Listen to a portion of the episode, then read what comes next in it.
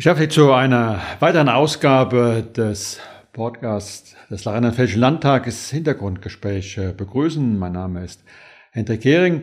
Dieser Podcast hat in der Regel das Schwerpunkt äh, Demokratie, weil auch der Landtag äh, ganz klaren Schwerpunkt in seiner Öffentlichkeitsarbeit hat, für Demokratie werben und zu begeistern. Das müsste nach meiner Auffassung Selbstverständlichkeit sein für Parlamente, aber gerade in jetzigen Zeit wo Demokratie gefährdet ist, ist das umso wichtiger, diesen Schwerpunkt äh, zu haben. Wir haben vor kurzem eine Wissenslücke schließen können. Ja, wir beschäftigen uns seit vielen Jahren intensiv mit dem Thema Demokratie. Wir hatten aber keine exakte Daten. Wie sieht's aus mit der grundlegenden Einstellung der Bürger in Rheinland-Pfalz zum Thema Demokratie? Und da sind wir froh gewesen, dass wir als Rheinland-Pfälzischer Landtag die Möglichkeit hatten, dass Institut für Demokratie und Parteienforschung und äh, deren geschäftsführender Direktor Professor Jun, der viele Jahre schon Inhaber des Lehrstuhls für westliche Regierungssysteme an der Universität Trier ist, damit zu beauftragen, einen Demokratiemonitor für Rheinland-Pfalz zu beauftragen. Und deswegen freue ich mich heute, Professor Jun im Podcast zu begrüßen. Sie sind Geschäftsführender Direktor des Instituts für Demokratie und Parteiforschung. Was ist dieses Institut genau und was hat Sie motiviert, dieses Institut vor einiger Zeit zu gründen? Ja, es ging halt darum, äh, dass man in Rheinland-Pfalz ein größeres Institut noch nicht hatte, das sich mit Parteien- und Demokratieforschung gemeinsam beschäftigt.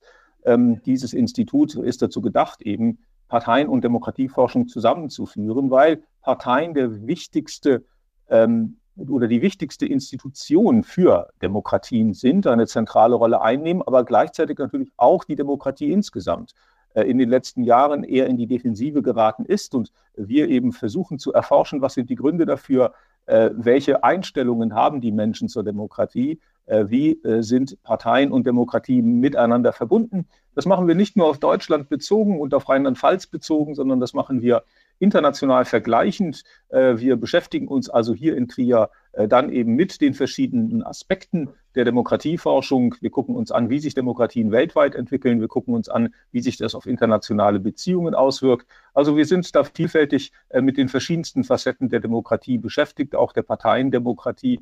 Und wir sind froh, dass auch der Landtag uns damit beauftragt hat, eben für Rheinland-Pfalz jetzt hier die Demokratiequalität etwas näher sich anzuschauen.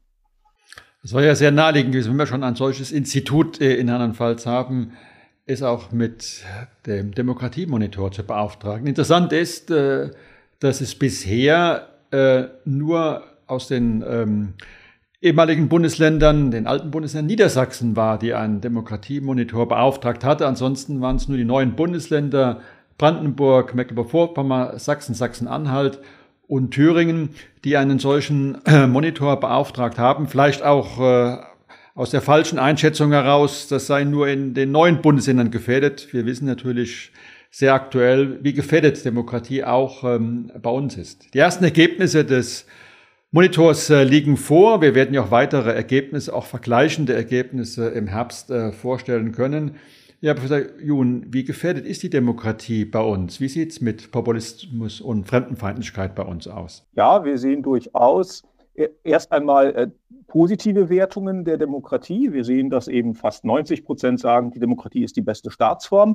Aber wir sehen eben auch durchaus Bedrohungspotenziale, auch in Rheinland-Pfalz.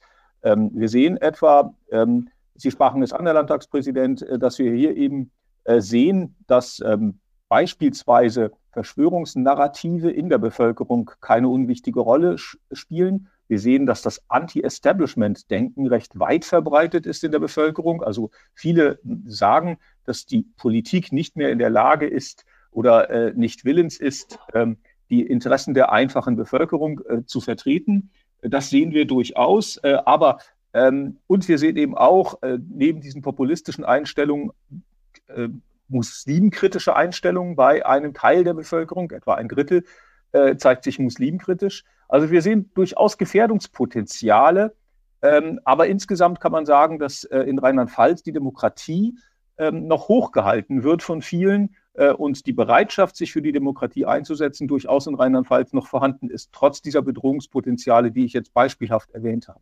Sie haben ja auch äh, dann geguckt, äh, wie ist die Situation in ländlichen Bereichen, in, in Großstädten und äh, ein interessanter Befund, wenn es für mich sehr interessant ist, dass mittelgroße Städte bezüglich auch der Zufriedenheit mit der Landesregierung äh, ihrer Situation im Vergleich zu anderen äh, Bundesländern durchaus äh, Unterschiede feststellbar sind. Genau, das kam auch für uns überraschend, während in ländlichen Regionen, also in Ortschaften mit weniger als 20.000 Einwohnern, äh, die Zufriedenheit ähnlich groß ist wie in den Großstädten des Landes. So sehen wir in den Mittelstädten, also zwischen 20 und 100.000 Einwohnern, ein deutlich größeres Unzufriedenheitspotenzial. Wir sehen ein deutlich verändertes oder anderes äh, Antwortverhalten dort, äh, was Skepsis, Zukunftssorgen betrifft, äh, was die Einstellung zur Demokratie betrifft. Da ist man insgesamt ähm, offener äh, für bestimmte Potenziale, die ich gerade erwähnt habe, also äh, was Fremdenfeindlichkeit betrifft, was äh, Verschwörungsnarrative betrifft, äh, was Anti-Establishment-Denken betrifft. Ähm, und eben auch die Zufriedenheit mit den Institutionen ist in den Mittelstädten geringer. Das ist also ein sehr interessanter Befund, dass offenkundig hier in diesen, ähm, in diesen Ortschaften, in diesen Städten mit zwischen 20 und 100.000 Einwohnern sich ein Unzufriedenheitspotenzial, ein Frustrationspotenzial angesammelt hat. Und ich denke, es wird eine gute Aufgabe sein, dem weiter nachzugehen und die einzelnen Gründe nun dafür herauszufinden, soweit das mit den Daten, die uns zur Verfügung stehen, dann möglich sein wird. Das wird so einer der Punkte sein, die näher ausgearbeitet werden und die wir dann äh, im Herbst äh, detaillierter vorstellen können, was äh, Gründe dafür sind. Gibt es für Sie erste Annahmen, woran es liegen könnte, dass gerade in den mittelgroßen Städten die, die Unzufriedenheit größer ist als in ländlichen Bereichen oder Großstädten?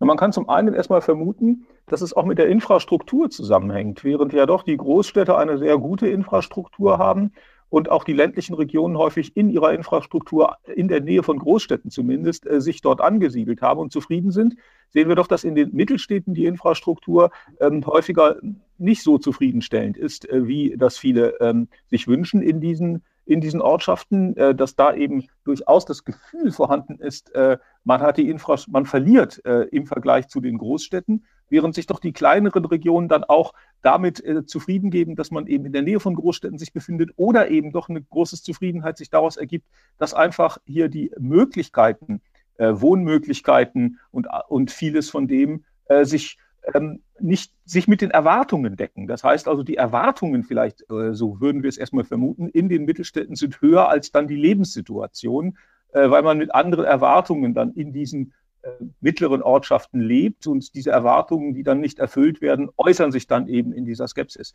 Das sind zuerst mal erste Einschätzungen. Ähm, eine zweite Einschätzung, die wir auch sehen, in den Großstädten ist sehr stark das akademische Milieu beheimatet.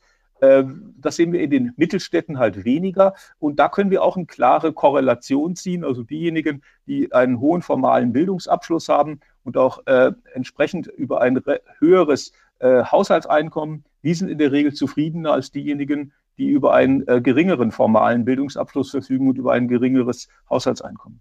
Wie gesagt, äh, bin da gespannt, äh, wenn uns da nähere Daten äh, vorliegen, aber auch interessant, dass die Einstellung in ländlichen Bereichen und Großstädten äh, ziemlich ähnlich ist. Auch zur Frage, die ja positiv beantwortet wurde von der Mehrheit ähm, mit der Zufriedenheit äh, der Landesregierung der Entwicklung im eigenen Land.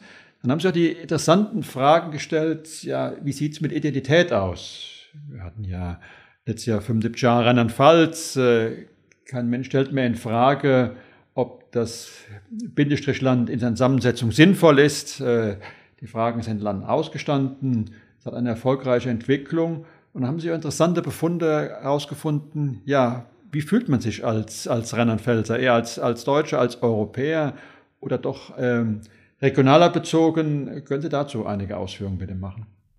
Ja, es ist eindeutig so, Herr Hering, dass die Rheinland-Pfälzer eine sehr starke regionale Identität haben. Also man sieht sich als Rheinhesse, man sieht sich als Pfälzer, man sieht sich als Moselaner. Ähm, das steht im Vordergrund äh, oder als Rheinländer. Ähm, und man sieht sich weniger als Rheinland-Pfälzer, man sieht sich weniger insgesamt, was das Land betrifft.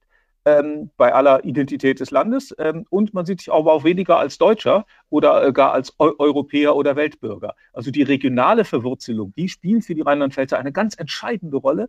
Da sind sie, fühlen sie sich wohl und sie sagen, okay, wie ich bin Rheinhesse, ich bin Pfälzer, Rheinländer, Moselaner äh, und die anderen auch. Also ich fühle mich da in der Region offenkundig sehr wohl und betrachte mich eben als Teil dieser Region.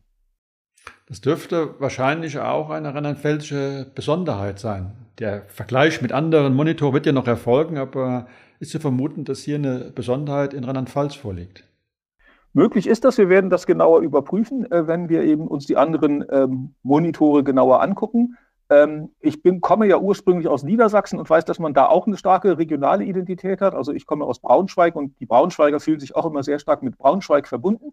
Äh, aber wir werden uns angucken, ob in Rheinland-Pfalz hier tatsächlich diese starken regionalen Identitäten herausragen und sich deutlich von den anderen un unterscheiden, was durchaus möglich ist.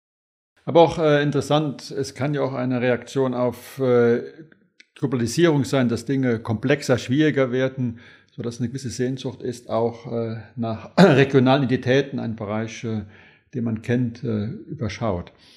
Wir haben ja auch, da sind wir auch äh, sehr dankbar äh, abgefragt äh, bezüglich einigen Initiativen, die seitens Landtages ähm, laufen. Wir sind ja sehr stark engagiert im Bereich der politischen Bildung, Demokratiebildung, habe das eingangs erwähnt, wollen aber auch uns intensiver mit Demokratiegeschichte auseinandersetzen. Gerade Rheinland-Pfalz gibt es ganz, ganz viele Orte Demokratiegeschichte, die meiner Auffassung nicht die notwendige Achtung gefunden haben, die sie verdienen.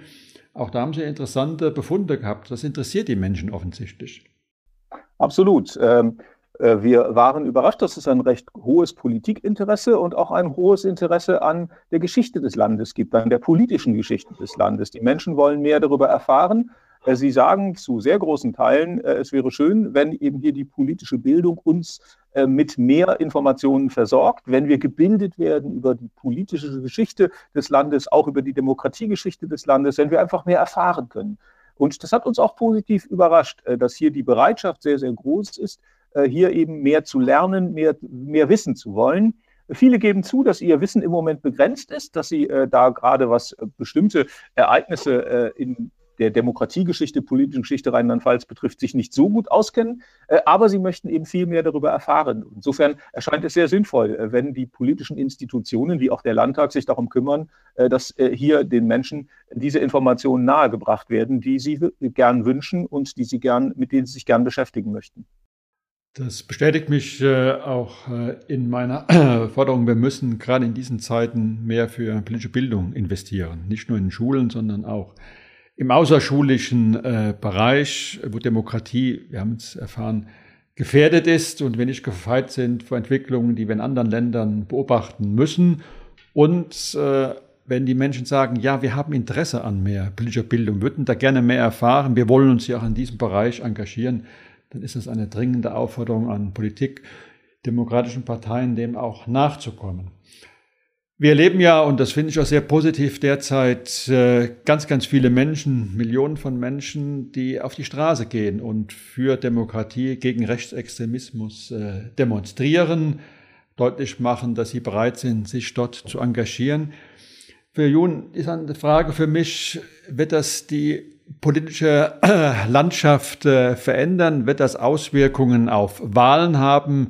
Wird das auf, auch Auswirkungen haben darauf, äh, dass rechtsextreme Parteien äh, gegebenenfalls schlechter abschneiden werden ähm, bei kommenden Wahlen?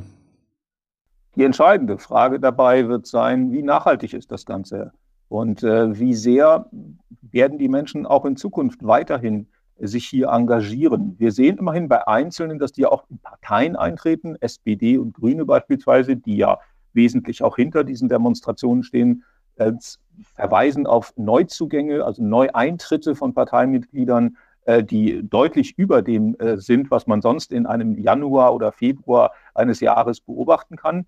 Gleichzeitig sehen wir aber auch eine Gegentendenz. Auch die AfD, das muss man klar einräumen, äh, sieht eine, Zahl, eine zunehmende Zahl an Parteimitgliedern. Aber das Entscheidende wird sein, inwieweit sich die Menschen dauerhaft nachhaltig hier engagieren, ob es nur eine kurzfristige Welle ist, die dann schnell wieder abebbt, äh, und sie sich damit nicht langfristig, nicht nachhaltig äh, in den Köpfen der Menschen breit macht oder ob man wie auch im Frühjahr noch sehen, dass die Menschen sich entsprechend hier engagieren und auf die Straßen gehen. Nur dann wird es einen eine, eine, eine echte Erfolgsgeschichte, aber man sieht schon mal, dass eben die Menschen für Demokratie einstehen wollen und dass es viele Menschen gibt, die eben sich Sorgen machen um die Demokratie. Äh, und das allein, dass man eben erkennt, dass man nicht Einzelner ist, sondern dass es eine große Gruppe ist, dass man sehr viele Menschen äh, zusammenbringen kann äh, für dieses Thema. Das allein können erstmal die, der, diejenigen, die die Demokratie hochachten und wertschätzen, als Erfolg für sich verbuchen. Ja, ist ja wirklich eine sehr positive Situation und äh, wir sind, glaube ich, viele von uns auch positiv überrascht, wie viele äh, Menschen dort äh, ja fast tagtäglich äh, auf die Straße gehen und Selbstwirksamkeit erfahren. Aber ich glaube, wichtig ist, wie gesagt, man muss jetzt da anknüpfen, man muss ihnen auch weiter Aktionsmöglichkeiten geben, selbstwirksam zu sein, ja, zu sagen, ich kann als Person äh, etwas verändern. Und eine Möglichkeit ist ja, Sie haben angesprochen, in eine demokratische Partei äh, einzutreten, weil das ist ja auch äh, in den letzten Jahren, wie Institutionen insgesamt ähm, weniger Respekt, Anerkennung erfahren haben, ist das natürlich auch mit den Parteien äh, geschehen. Und Sie haben ja auch die Frage gestellt im Demokratie-Monitor, ähm, wie ist die Akzeptanz von äh, parteiunabhängigen Kandidaten, gerade bei der Kommunalwahl? Genau, wir sehen insgesamt, Sie sagen es, Herr Hering, äh, mhm. eine Abkehr von politischen Parteien, äh, insbesondere die Parteien, die schon seit längerem in Deutschland existieren und äh, hier eben die Bundesrepublik Deutschland mit aufgebaut haben, also SPD, Union und FDP, müssen Rückschläge verkraften, haben Mitgliederzahlen, die sich halbiert haben im Vergleich zu den 1970er Jahren, mehr als halbiert haben. Und ähm, wir sehen ja auch schon seit längerer Zeit auf der kommunalen Ebene, dass eben hier Parteien weniger ähm, populär sind. Wir sehen viele Bürgermeisterinnen, Oberbürgermeisterinnen, äh, Landrätinnen äh, von unabhängigen ähm, Bewegungen oder von, die sich als Unabhängige aufstellen lassen. Äh, und das findet die Zustimmung als Ergänzung zu den Parteien der Rheinland-Pfälzerinnen und Rheinland-Pfälzer. Die sagen also, ja, wir finden es richtig, dass es mehr unabhängige Kandidaten gibt. Das macht die Auswahl größer. Ähm, und das macht nochmal deutlich, dass eben die Demokratie nicht nur äh, von Parteien unterstützt wird, sondern dass eben auch andere Kräfte äh, hier mitwirken können. Und das begrüßen die Rheinland-Pfälzer und Rheinland-Pfälzerinnen ausdrücklich, dass mhm. unabhängige Kandidaten äh, hier mit ins Rennen gehen und als Alternative zu den Parteien, von den mhm. Parteien aufgestellten Kandidaten dann am Ende vielleicht auch Wahlchancen haben, wie wir es zuletzt ja auch in Rheinland-Pfalz bei nicht wenigen Kommunalwahlen gesehen haben. Wir kennen das ja bei Kommunalwahlen seit, äh, seit langer Zeit, wissen aber auch, dass parlamentarische Demokratie eben zwingend Parteien braucht, zur also Willensbildung. Deswegen sind wir ja auch froh, dass Ihr Institut die zwei Schwerpunkte hat, Demokratie und eben äh, äh Parteienforschung.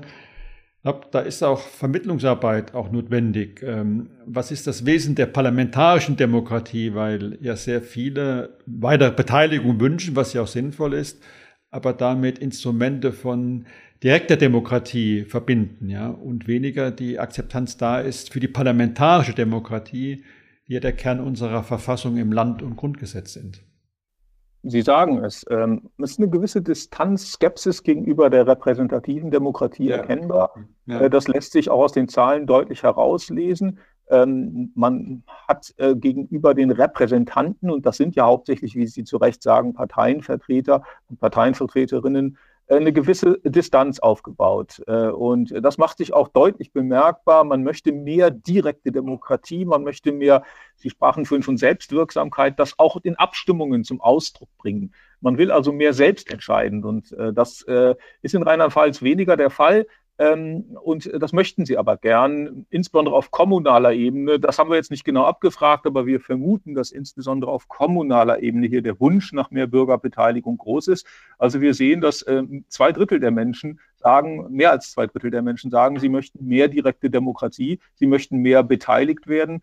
Ähm, und wie gesagt, da, da ist sicherlich insbesondere auf der kommunalen Ebene auch noch Spielraum, auch in Rheinland-Pfalz, selbst wenn man eben ein Befürworter der repräsentativen Demokratie ist, die sehr wichtig ist, wie Sie ja zu Recht sagen, äh, denn Parteien spielen hier eine wichtige Rolle und Repräsentanten sind auch, äh, sind auch diejenigen, die am Ende damit beauftragt werden, äh, den Willen äh, der Repräsentierten äh, aufzuzeigen und durchzusetzen. Äh, und deswegen würde ich das auch nur als einen Wunsch der Ergänzung der repräsentativen Dem Demokratie sehen äh, dass die Menschen hier sagen, naja, schön und gut, die repräsentative Demokratie kann aber nicht alles leisten. Vielleicht wäre es ganz gut, ein paar direktdemokratische Elemente gerade auf kommunaler Ebene einzuführen. Ja, so hat äh, der Demokratie-Monitor uns, glaube ich, schon jetzt äh, eine Reihe von Aufgaben formuliert. Auch daran werden müssen wir arbeiten, wie äh, Beteiligungsformate aussehen können ähm, innerhalb der parlamentarischen repräsentativen äh,